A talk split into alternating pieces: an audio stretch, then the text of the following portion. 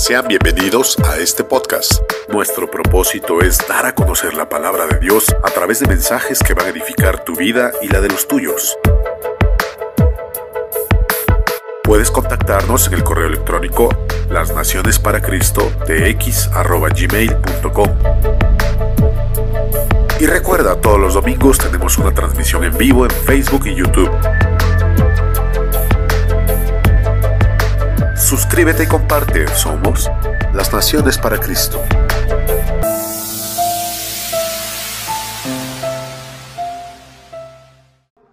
Y quiero referirme en esta tarde, el tema que yo quiero compartir con ustedes es jugando con la tragedia.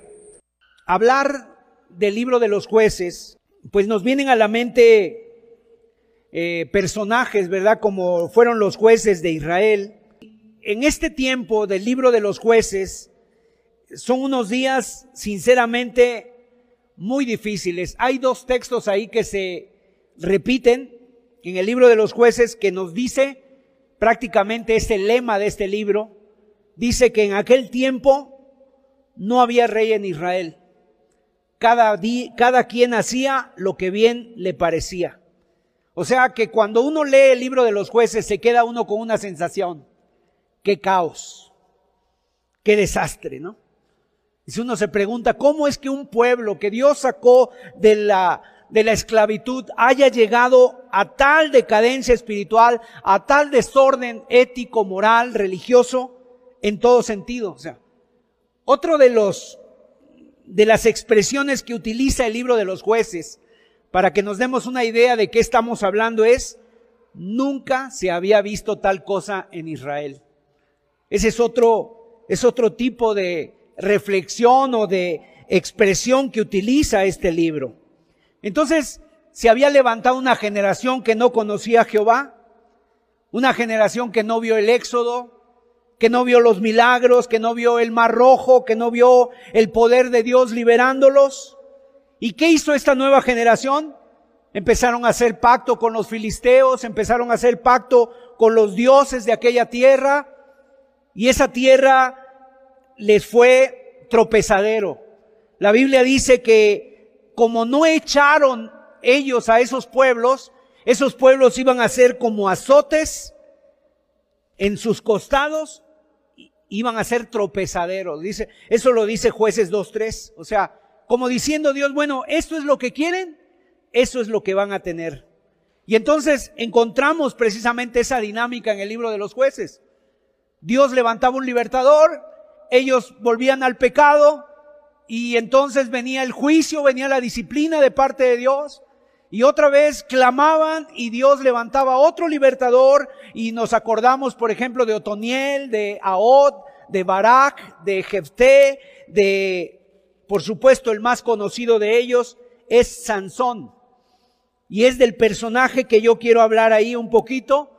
Y quiero decirte nada más algún contexto histórico del tiempo de Sansón. ¿Por qué? Porque es para que nosotros nos ubiquemos. Sansón fue un niño dado por Dios. Dios se lo prometió a sus padres. Sus padres eran Manoa, no dice el nombre de su, de su esposa. Se les aparece el ángel de Jehová y les promete un hijo y también les dice cómo debe de vivir este hijo. Este hijo va a ser un nazareo. En el capítulo de número 6, en el capítulo 6 de números, se nos dice cómo debe de vivir un nazareo. No tenía que pasar navaja sobre su cabeza, no tenía que consumir nada del producto de la uva, de la vid, y en tercer lugar, no tenía que tocar muerto. Sin embargo, en el, en para con Sansón, el ángel solamente le dice, que este niño no debe rapar su cabeza, no debe que cortar su cabello y en segundo lugar le dice que no debe comer de la, de la vid. Pero no le habla nada acerca de muertos. ¿Por qué? Porque esto nos habla ya del ministerio que iba a tener Sansón. Sansón fue un hombre que tuvo muchas victorias. Tuvo muchas victorias. En una ocasión mató a mil hombres con la quijada de un, de un asno. A mil hombres. En otra ocasión cazó zorras y quemó los campos de los filisteos y mató en, en su haber, mató a muchas personas. Ahora, quiero decirte que como Sansón tuvo victorias, también tuvo derrotas. Y cuando yo veía la historia de Sansón, eh, yo me acordaba de, de un personaje que existió aquí en México, seguramente algunos de ustedes oyeron mencionarlo, se le llamaba el, profesor Sobek.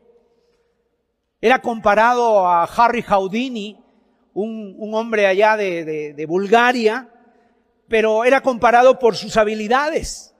Sin embargo, este hombre era mexicano. Por cierto, leyendo su biografía de, el profesor Sobek, dice que uno de sus, uno de, de los que, personajes que más admiraba era precisamente Sansón por su fuerza. Y su espectáculo más particular o más conocido fue el que le llamó él el sarcófago egipcio, donde lo metían literalmente a él amarrado en una camisa de fuerza, le ponían candados y cadenas por todo su cuerpo y luego lo metían a ese sarcófago y después a ese sarcófago le prendían, le echaban gasolina y le prendían lumbre. Entonces, en medio de las llamas, dicen que las personas de tan nerviosas que estaban, algunas se salían, no podían soportar el ver qué le iba a pasar a este hombre. Sin embargo, salía victorioso. Se escapó una y otra vez de ese sarcófago, pero llegó un día en que ya no se pudo escapar más. Un día hizo un, un espectáculo donde él se iba a lanzar como a rapel de un de un helicóptero y estando como a 30 metros todavía del suelo, se cayó. Y la verdad es que ya no, ya no pudo más, no escapó de, en esta ocasión. Y bueno, es lo mismo que le pasó a Sansón. A Sansón le pasó lo mismo. O sea, no pudo escaparse. Él era un escapista, si pudiéramos llamarle al escapista bíblico, no Sobek, no Jaudini, ¿verdad? Le pudiéramos llamar Sansón. Porque este hombre también estaba así. Jugó y jugó con el pecado, se acercó una y otra y otra vez y cada vez más cerca y más cerca y más cerca. Ahora, Sansón vivía en las montañas, él vivía arriba. Él estaba con Dios, la presencia de Dios estaba con Sansón. Como cuando tú te conviertes a Cristo, la presencia de Dios está contigo. Dios te acompaña, Él está contigo. Y en el libro de jueces capítulo 16, ahí finalmente en este capítulo nos presenta el declive espiritual de Sansón. Escapó una vez y otra vez y otra vez, pero un día llegó en que ya no pudo escaparse. Si tú puedes leer en tu casa el capítulo 16 todo completo, tú vas a ver que la historia se repite. Sansón una y otra vez. Y vemos la historia de Sansón y sabes una cosa, vemos el pecado en la vida de Sansón. Y él tenía el Espíritu Santo. El Espíritu le acompañaba y estaba con él, pero él jugó una y otra vez. Entonces, mis amados, lo que nos puede dar a nosotros brillo, lo que puede hacer que nosotros brillemos definitivamente es su presencia. Ninguna de nuestras virtudes, ninguna de nuestras habilidades, ninguna de nuestras, de nuestras cosas que nosotros tengamos nos pueden dar el brillo, solamente Dios. Y Sansón lo tenía, pero él jugó una y otra vez con la tragedia y tristemente llegó el momento en que no pudo escapar. Ahora, esta es una advertencia y es una reflexión para cada uno de nosotros. Cuando vemos la historia de Sansón, mira, tú piensas, o uno piensa a veces el engaño es este, que uno cuando está luchando con los pecados, tal vez luchas con pecados el día de hoy, y cuando eres joven luchas con pecados, y si tú los dejas en tu vida, cuando seas mayor, a lo mejor el engaño es este, cuando yo sea más grande los voy a vencer. Pero déjame decirte que no. A medida que tú crezcas, tú vas a ser más débil y los pecados van a ser más fuertes en ti. Serás tú más débil y ellos serán más fuertes. Cada día serán más fuertes tus tentaciones y cada día serán más fuertes las luchas que librarás en tu corazón. O sea, tú te haces viejo, tus pecados no. Tus pecados, digamos, se hacen más fuertes. ¿Sabes aquel dicho que dice, es que el tiempo todo lo cura? Pues puede ser que en muchos aspectos sí, pero en el lado espiritual no. Espiritualmente no se aplica esto de que el tiempo todo lo cura. Mira, yo creo que el pecado en la vida de un cristiano es como si de repente tú tomaras a un tigre, te compras un tigre de mascota y cuando es pequeñito el tigre, pues mira, es como si fuera un gatito. Lo alimentas, le das su biberón, su lechita, lo duermes contigo en la cama, lo tratas como si fuera un pequeño gatito. Sin embargo, ese gatito va a ir creciendo y ya después tú verás que no se conforma con el biberón, sino que ahora le tendrás que dar, no sé, pollo, chuletas tal vez, le tendrás que dar un trozo de carne. Y un día ves que ese tigre ya creció, ahora se sube a la mesa, se come la cena. Y llega un punto en que tú lo quieres cargar, y ya no lo aguantas. Está pesado, pesa ya más de 200 kilos y de repente tú dices, ¿cómo ha crecido? Pero así como ha crecido ese, ese tigre, ahora su apetito ha crecido y sus garras han crecido y sus colmillos han crecido y un día te das cuenta, o un día, más bien la cena eres tú, te acaba comiendo. Así pasa cuando comenzamos a jugar con el pecado. Qué pequeño es. Y muchas veces los jóvenes juegan con el pecado porque es mi diversión, no me pasa nada. ¿Qué? O sea, es una diversión, sirve a mis propósitos. O sea, lo manejas. Es un juguete, es bonito. Pero cuando tú lo alimentas y a medida que crece, cada vez se va haciendo más fuerte ese pecado y más peligroso. Y tú te vas acercando a ser más débil cada día, hasta que finalmente pueda contigo. Bueno, esa es la lucha del cristiano. Yo me imagino la lucha del cristiano con el pecado como aquellas famosas, como aquellos famosos circos romanos, donde entraban dos gladiadores y solamente uno salía vivo. Así es la vida con el pecado. O sea, o matas tú al pecado o el pecado te mata a ti. No creas que tú lo vas a poder matar y obviamente para esto tú necesitas la ayuda de Dios. O muere él o mueres tú. Solo uno va a salir con vida de ese momento. Es una batalla y esa batalla es una batalla invisible en nuestros corazones. Por lo tanto, la palabra de Dios nos dice, huye del pecado.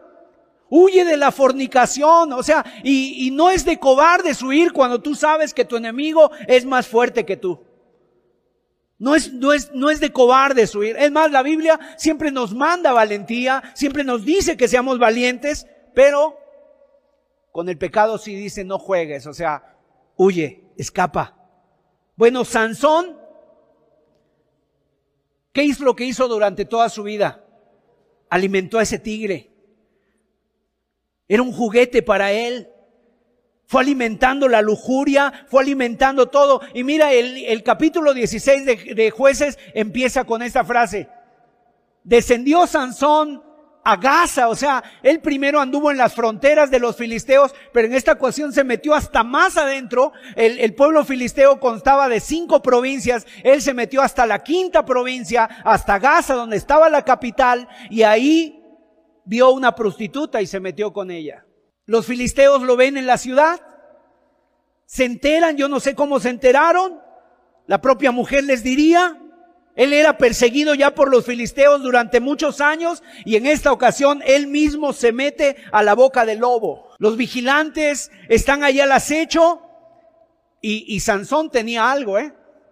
Tenía un sueño muy profundo, la verdad. Tal vez si hay algo que envidiar de Sansón era eso, ¿no? Que podía dormir profundamente. Y Sansón ese día se despertó a la medianoche, se levantó, dejó ese lugar donde estaba y como vio que las puertas de la ciudad estaban cerradas, agarró las puertas con todo y sus columnas, las agarró, se las echó al hombro y se fue allá al monte, a la montaña. Así de fuerte era Sansón.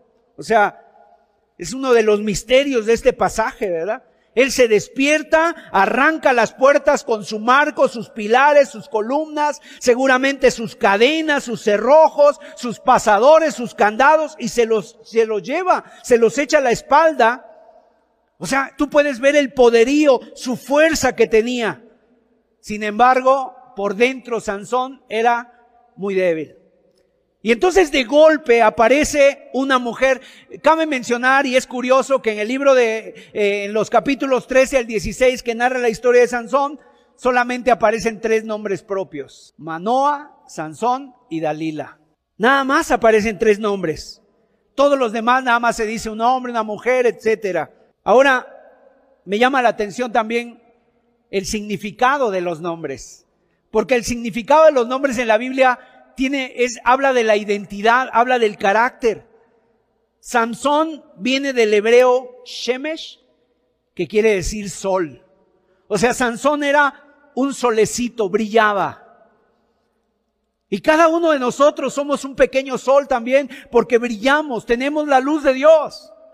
Pero fíjate, Dalila viene del hebreo Laila, que también quiere decir noche. Entonces ahí tienes tú el sol y la noche.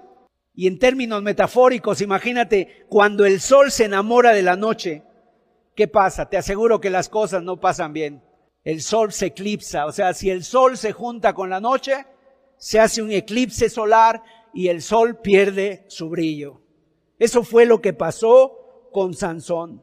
Violó lo que dice 2 Corintios 6:14, no te unas en yugo desigual con los incrédulos. ¿Qué hace Sansón con Dalila? O sea, se enamora de ella y dice que se enamoró perdidamente Sansón, la amó con todo su corazón. Y obviamente es peligroso dar rienda suelta a los sentimientos en la dirección en que no deben ir. El hombre fuerte ahí está, el que había matado a 30 con sus manos, el que con, con sus manos derrotó a un león, el que mató a mil con la quijada de un asno, el que arrancó las puertas de la ciudad. Ahora está rendido por la mirada de una mujer. Ahora, no quiero que piense nadie que este tema es sexista porque hablamos de las mujeres, pero esto le puede pasar a cualquiera, le puede pasar a una mujer cristiana y le pasó a Sansón, un joven cristiano. Entonces, no es por decir, ay, todas las mujeres son Dalila, no. Cualquier mujer cristiana, si empieza a hacer las cosas mal, cualquier hombre cristiano, por mucho tiempo que tenga, si empieza a coquetear con el pecado, también le puede pasar lo mismo. Ahora, ¿qué pasaba? Sansón se enamoró perdidamente de Dalila, pero Dalila no le amaba. Dalila era interesada, le, interesaba el dinero. Los filisteos le prometieron darle mil cien ciclos de plata cada uno y eran cinco provincias. Entonces iba a vender a Sansón por cinco mil quinientas piezas de plata y lo terminó vendiendo. Yo creo que Salomón, cuando, cuando escribe proverbios, en muchas, él se estaba seguramente acordando de Sansón. Cuando dice la Biblia, Proverbios 6:26, no codices su hermosura en tu corazón, ni ella te prenda con sus ojos, porque a causa de la mujer ramera, el hombre es reducido a un bocado de pan, y la mujer caza la preciosa alma del varón. Proverbios 7:26, porque a muchos ha hecho caer heridos y aún los más fuertes han sido muertos por ella. Camino al Seol es su casa que conduce a las cámaras de la muerte. Sin embargo, Dalila se volvió irresistible para Sansón y Sansón se volvió un prisionero de Dalila. Antes que Dalila atara el cuerpo de Sansón, ya había atado su corazón. Ya era presa de él, de ella. Por eso la historia se repite. Los filisteos le, le presionan, ella le presiona, le presiona.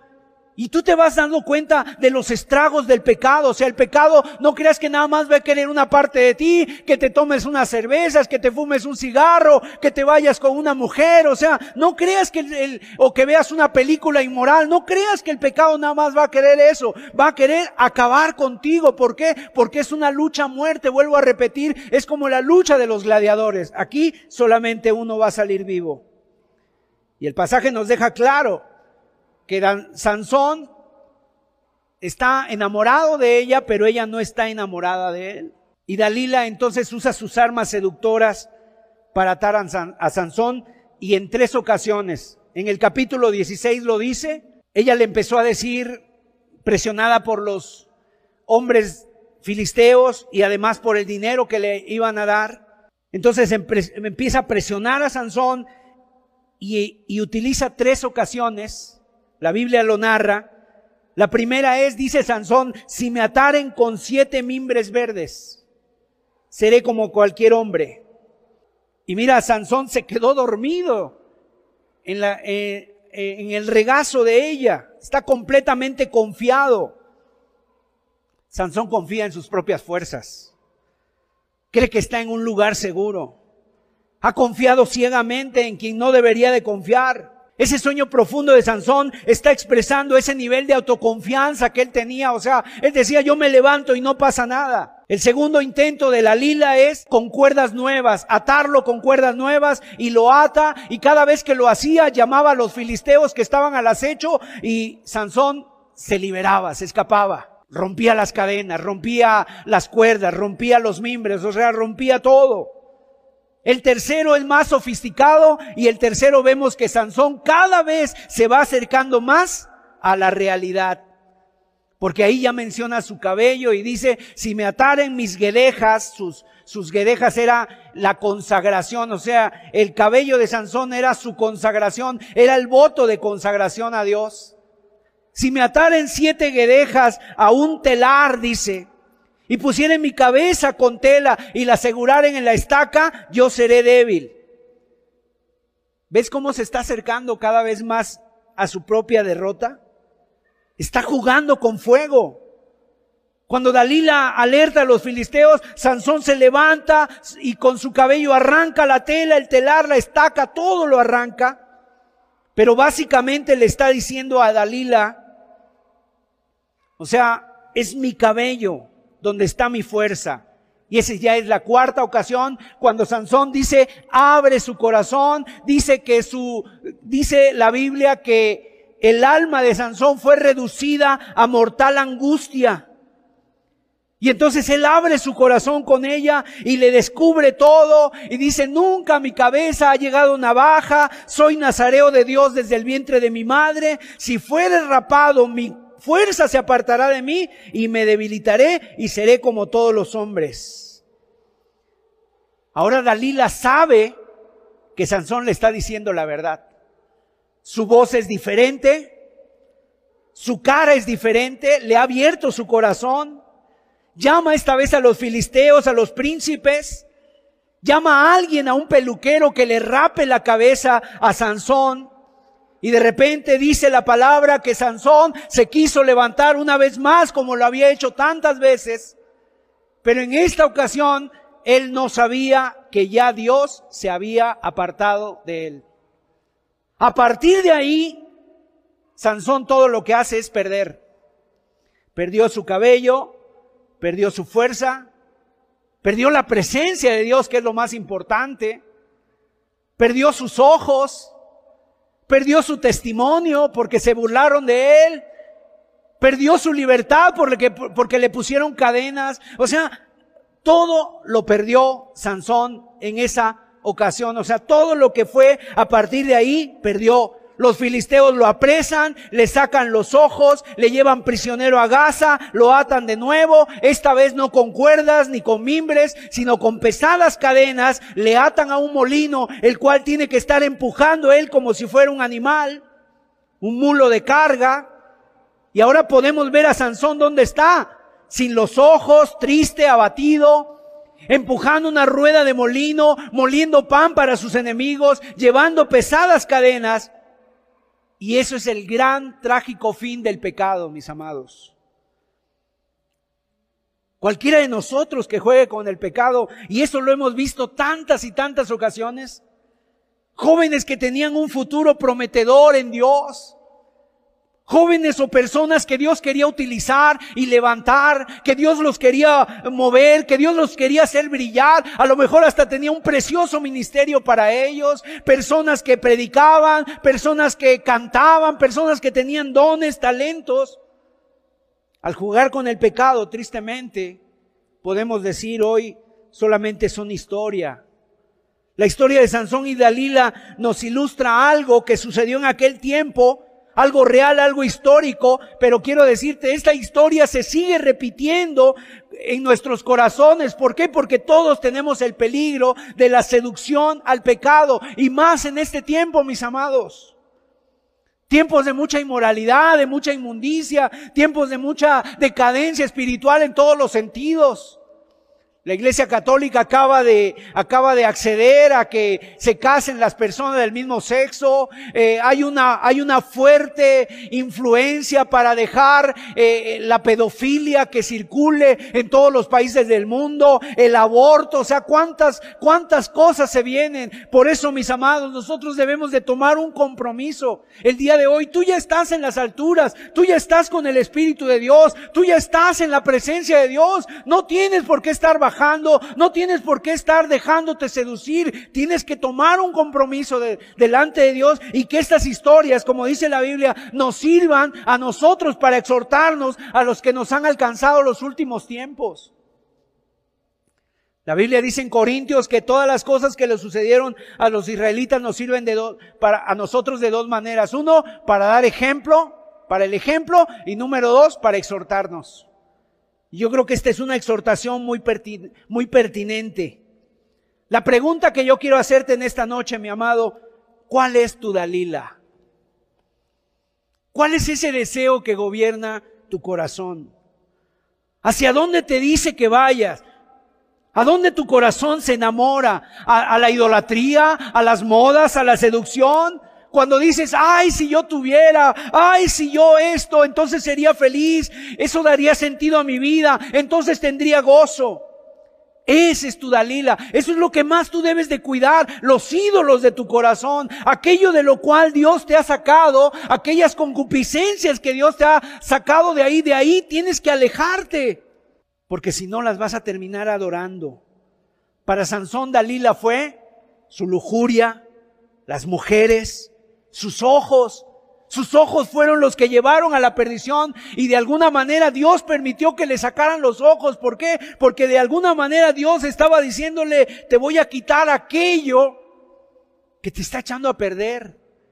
Porque la Biblia dice que es mejor entrar en el reino de los cielos sin un ojo, sin una mano, sin un pie, que todo tu cuerpo sea echado al infierno.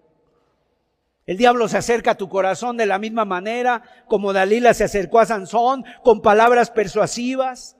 Te hace creer que no pasa nada, que puedes estar confiado, te hace creer que puedes estar tranquilo. Te hace creer que puedes estar durmiendo confiadamente, diciendo lo tengo todo bajo control. Ten cuidado, porque mira, Dalila se va a acercar a ti cuando estés dormido. Cuando duermes es cuando te ata. Estamos en una guerra espiritual. Estamos en una, guerra espiritual y el botín va a ser tu propio corazón.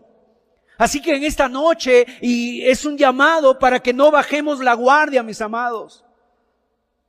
Y obviamente que este mensaje es dirigido a los jóvenes, pero alguien puede decir, pues yo ya no soy tan joven, hermano Sergio, pero no importa, también es para ti el mensaje porque todos tenemos luchas.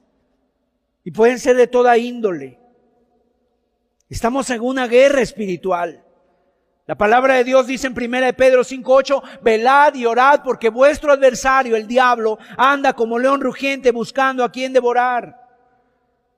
Déjame decirte, seguramente Dalila ha de haber sido impresionante, ha de haber sido bellísima, ha de haber sido muy bella, pero había dos, dos Dalilas la que Sansón veía por fuera y la que no veía, la que estaba oculta. Así es el pecado, se presenta amablemente, dice, se, se, presenta muy bien, o sea, no mires al vino cuando rojea, dice Proverbios, y resplandece su color en la copa, porque se entra suavemente, mas al fin como serpiente morderá. Así estaba esto. El pecado siempre tiene dos caras y solamente te va a mostrar la bonita. Si Sansón hubiera podido ver a Dalila mientras dormía, tramando el precio que le ponían a su cabeza, hablando con los soldados, llamando al peluquero, si tan solo hubiera podido ver su fin, verse sin ojos, verse atado, verse como un animal, como una bestia, si tan solo hubiera visto eso, seguramente otra cosa hubiera sido, pero él no quería ver.